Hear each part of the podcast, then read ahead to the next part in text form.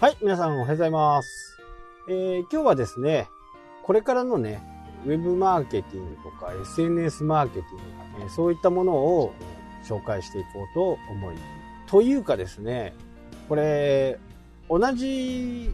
放送を一回してるんですけど、なんかね、不具合があったみたいで、1月のね、えー5日、昨日現在のなんかね、データが吹っ飛んじゃってるんですね。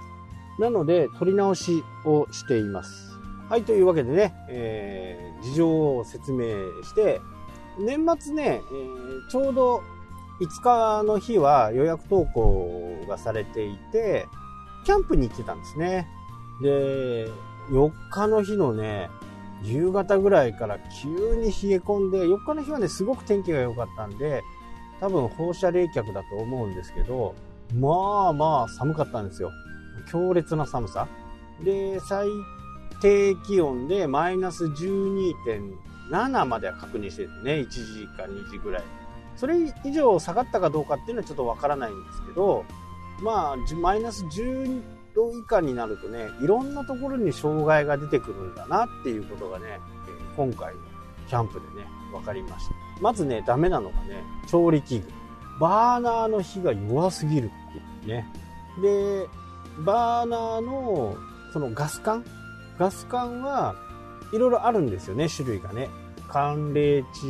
タイプのものと普通の時。で、寒冷地タイプはやっぱりちょっと高いんですけど、どのくらい高いのかな ?4、まあ、倍まではしないけど、500円だったら、600円ぐらいで900円ぐらいかな ?3 分の2、半分ぐらいかなで、高いやつもう確実にね、寒いの分かってるんで、それを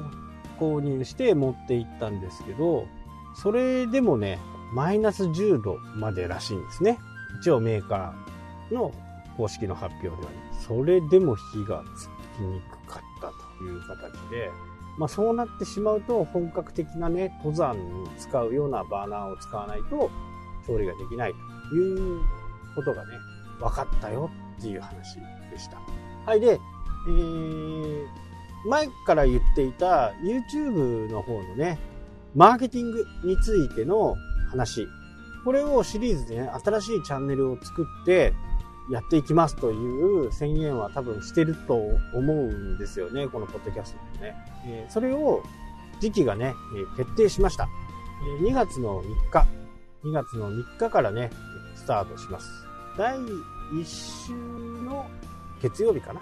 からね、スタートするようにしました。なので、2月の3日からはね、マーケティングで動画で喋る部分は、こちらの方がメインになっていくかなと。まあ、このポッドキャストはね、こんなスタイルでずっと続けていこうと思ってるんで、これとはね、本来だったらね、同じ内容をした方がいいのかなとか、まあそこはちょっと試行錯誤、何ヶ月間かやってみてね、状況を見ながらやっていこうかなっていうふうに。はい、そこで、えー今日のね、本題ですけど、デジタルマーケティング、いろんなね、えーブログがあったり、YouTube があったり、Instagram があったり、Facebook があったりとね、えーいろんな形のツールがありますよね。で、一番皆さんがね、気になるところっていうのは、何やったらいいんだろうっていうところはね、非常に気になると思うんですよ。で、この何やったらいいんだろうっていうことは、全てを言っちゃうと、全部やった方がいいに越したことはない。ただ、どうしてもそうなると、マンパワーが必要ですよね。一人ではできない。そのためにスタッフを雇うのかっていう形にもなりますし、YouTube なんかはね、本人が出ないと話にならない。まあ、ポッドキャストもそうですけど、本人が喋ったり、映ったりしないと、やっぱり信頼性が欠けますよね。スタッフがいきなり出てきてもね。皆さん自分、あなたチャンネル持ってる人のことが聞話を聞きたいし、見たいんで、これはね、チャンネルが伸びない、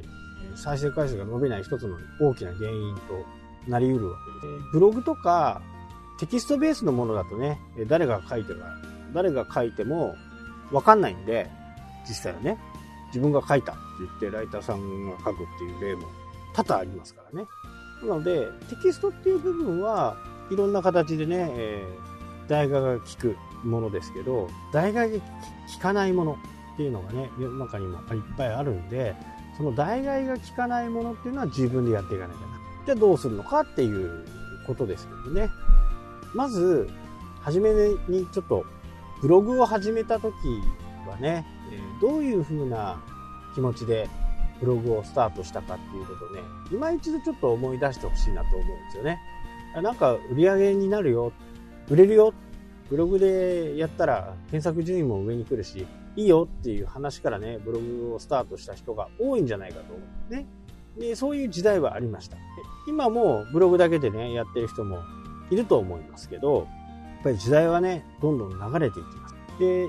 もうブログを使った時の目的っていうのは、売り上げを上げるためですよね。売り上げを上げるために、今までなんかブログなんか書きたくないと思ってても、売り上げ上がるっていうんだったらちょっと頑張ってみようかな。まあ人間なんて現金なもんなんでね、そうやって成功する人も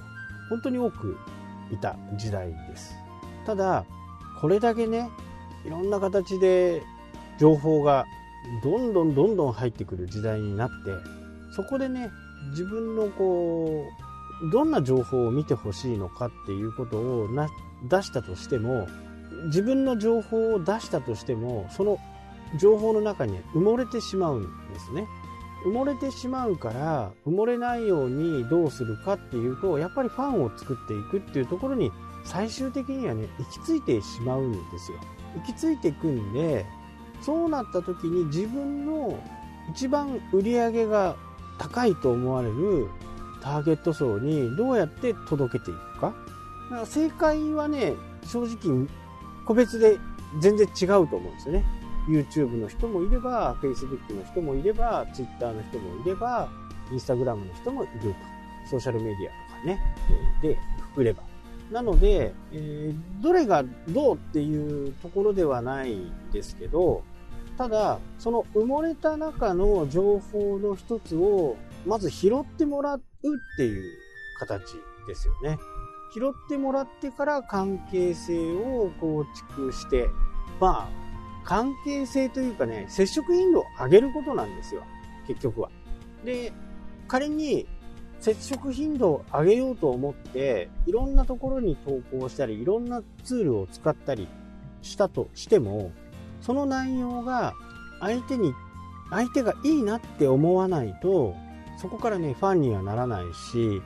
接触頻度も上がらないわけですよ。なので簡単に言ってしまうとどうやってその人たちと接触していくのかっていうことを突き詰めていけばいいのかなっていう。それも自分の得意なジャンル文字が好きだったら文字。音声でよかったら音声。動画が良ければなおいいと思うんですけど動画。こういうような形でね接触頻度をいかに上げていくかっていうことを本当にねメインに考えた方がいいかなと思いますはい、というわけでね、今日はね、ちょっと接触頻度っていうことをね、主に、前半ね、ちょっとキャンプの話はしましたけど、接触頻度っていうことについてお話ししました。はい、というわけでね、今日はこの辺で終わりたいと思います。それではまた。したっけ？